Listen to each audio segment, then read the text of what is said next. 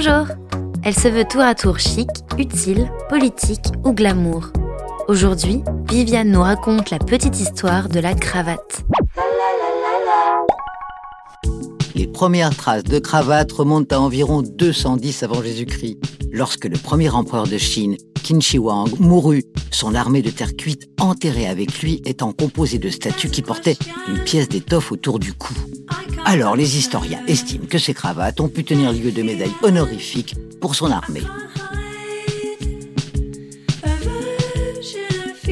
Au début des années 1630, pendant la guerre de 30 ans, l'uniforme des soldats croates alliés de la France fut présenté au roi Louis XIII. Il comprenait un foulard coloré noué qui séduisit leurs compagnons français, plus habitués aux fraises amidonnées. Peu après, la cravate s'installe au cou et à la cour du roi Louis XIV. Et c'est le roi lui-même qui en officialise le port en créant en 1669 la fonction officielle de cravatier. Le mot cravate, donc, est un dérivé tout naturel des Croates, alliés de la France. En 1864, Amandine Lucille Aurore Dupin, alias Georges Sand, est photographiée par Nadar portant une cravate.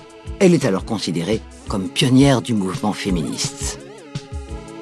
En 1912, c'est Coco Chanel qui continue ce mouvement en portant la cravate lors d'une séance d'équitation. Peu après, c'est Modigliani lui-même qui dresse le portrait symbolique d'une femme portant ce même accessoire. En 1926, le cravatier Jesse Langsdorff crée la cravate moderne en la confectionnant en trois parties. La face avant, la face arrière et le tissu central qui apportera plus de tenue. Elle est très vite adoptée aux États-Unis, notamment par un certain Al Capone. En 1933, trois ans après avoir enfilé le smoking dans Morocco, Marlène Dietrich récidive, cette fois avec la cravate. Aujourd'hui, comme à son habitude, la maison Saint-Laurent aide la cravate à rester dans le vestiaire féminin de manière classique ou alors hybride entre foulard et cravate, comme l'a aussi fait la maison Chloé.